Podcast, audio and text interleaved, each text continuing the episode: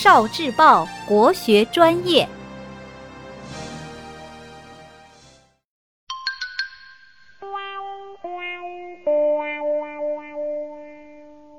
十万个为什么？为什么牛郎织女相会的桥叫鹊桥？很早以前，有一个小伙子叫做牛郎，他从小没有了父母，生活非常穷困，还常常被哥哥嫂子欺负，他只能跟一头老牛相依为命。有一天，天上的七仙女下凡到一个湖里洗澡，在老牛的指导下，牛郎拿走了七仙女织女的衣服，织女就跟牛郎结婚了，他们感情非常好。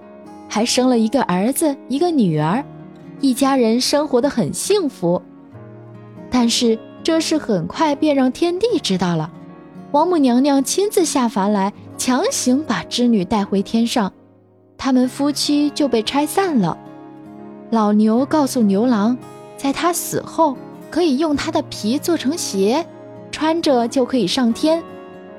牛郎按照老牛的话做了，穿上牛皮做的鞋。拉着自己的儿女一起飞到天上去追织女，眼见就要追到了，没想到王母娘娘拔下头上的金簪一挥，一道天河就出现了。牛郎和织女被隔在两岸，只能相对哭泣流泪。从此以后，牛郎在天河的这边，织女在天河的那边，两人只能隔河相望。他们的爱情感动了喜鹊，所以成千上万只喜鹊飞来，搭成了一座鹊桥，让牛郎织女走上鹊桥相会。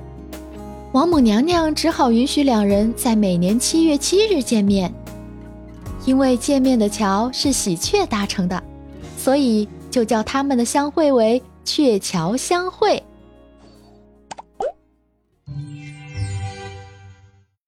聆听国学经典，汲取文化精髓，关注今生一九四九，伴您决胜大语文。